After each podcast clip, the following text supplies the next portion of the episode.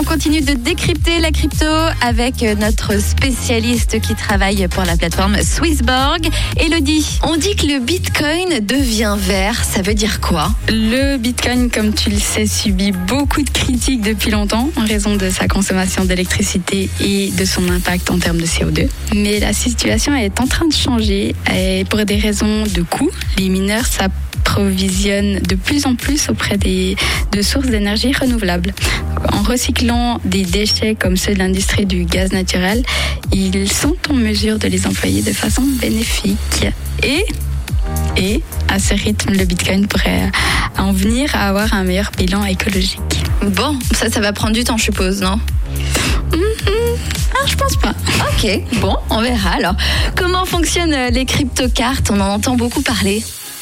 Alors, une crypto-carte typique euh, vous permet de gagner des récompenses en crypto ou euh, de convertir instantanément vos cryptos en monnaie fiat pour payer des biens et des services. Euh, on a Mastercard et Visa qui émettent des cartes cryptographiques, ce qui signifie que vous pouvez utiliser votre crypto partout dans le, le monde. Une carte crypto prépayée ressemble à une carte de débit parce qu'elle doit être préchargée avec des crypto-monnaies ou de l'argent fiat à dépenser. Euh, et les cartes de crédit crypto fonctionnent plutôt comme des cartes de crédit standard avec des récompenses crypto.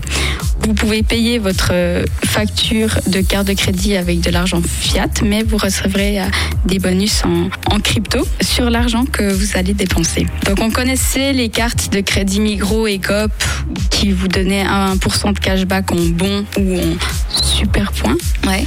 Et euh, on a les, les, cartes crypto qui proposent des plus hauts pourcentages de cashback qui allant jusqu'à 8% parfois.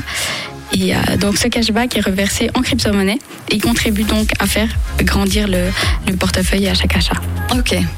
Alors on va parler du roi des crypto-monnaies maintenant, le Bitcoin, qui est très souvent accusé d'être anonyme, d'être le terrain de jeu favori des terroristes, des personnes qui font du blanchiment d'argent, des voyous comme dirait grand-mère. Mm -hmm. Une fois pour toutes, et sincèrement Elodie, est-ce que c'est vrai? Alors? Alors ça c'est la réponse politique. Estime que depuis 2017, euh, le blanchiment d'argent s'élève à environ 33 milliards de dollars via les crypto-monnaies. Ce qui veut dire une moyenne de 6,6 milliards par an. C'est pas mal. C'est pas mal. Euh, mais à titre de comparaison, donc l'Office des Nations Unies contre la drogue et le crime annonce près de 2000 milliards de dollars de monnaie fiduciaire blanchie par an, soit okay. plus de 300 fois le chiffre annuel du blanchiment d'argent lié à l'écosystème crypto. Ok. Je dis pas qu'il faut euh, excuser ces transactions illégales hein, via les crypto-monnaies, pas du tout. Ah, bien sûr.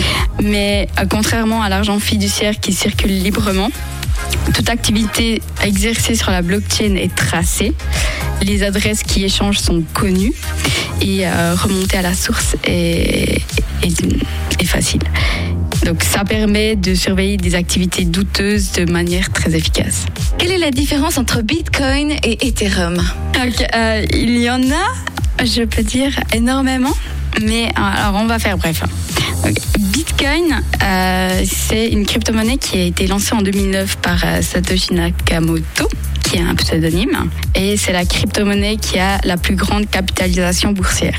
L'Ethereum a été lancé en 2015 par Vitalik Buterin. Donc, il fonctionne bien euh, sur un système décentralisé et euh, sur la base d'une blockchain, mais euh, il y a des différences fondamentales entre les deux.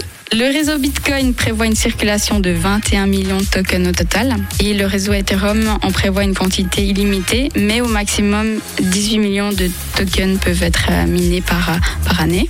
L'objectif lié à la création des deux crypto-monnaies est, euh, selon moi, ce qui constitue la plus grande différence entre elles. On a Bitcoin qui a été fabriqué pour devenir une alternative directe et parfaite à la monnaie fiat et au système bancaire traditionnel. Et euh, comme le Bitcoin, l'Ethereum existe existe pour offrir la possibilité de, de faire des transactions pair à pair. Mais l'Ethereum va au-delà du concept de la simple crypto. Il facilite le développement des applications décentralisées à partir de smart contracts. Et donc le processus est fabriqué pour, euh, pour accueillir les, des applications. Euh, je le rappelle aux auditeurs, vous pouvez envoyer vos questions sur le WhatsApp de Rouge au 079 548 3000 concernant les cryptos. Je serais très heureuse d'y répondre. Merci Elodie, on le rappelle, hein, tu nous viens de chez Swissborg, la célèbre plateforme dédiée aux crypto-monnaies. Et on te retrouve tous les lundis pour décrypter la crypto. À lundi prochain. À lundi prochain. Nouveau son. Rouge.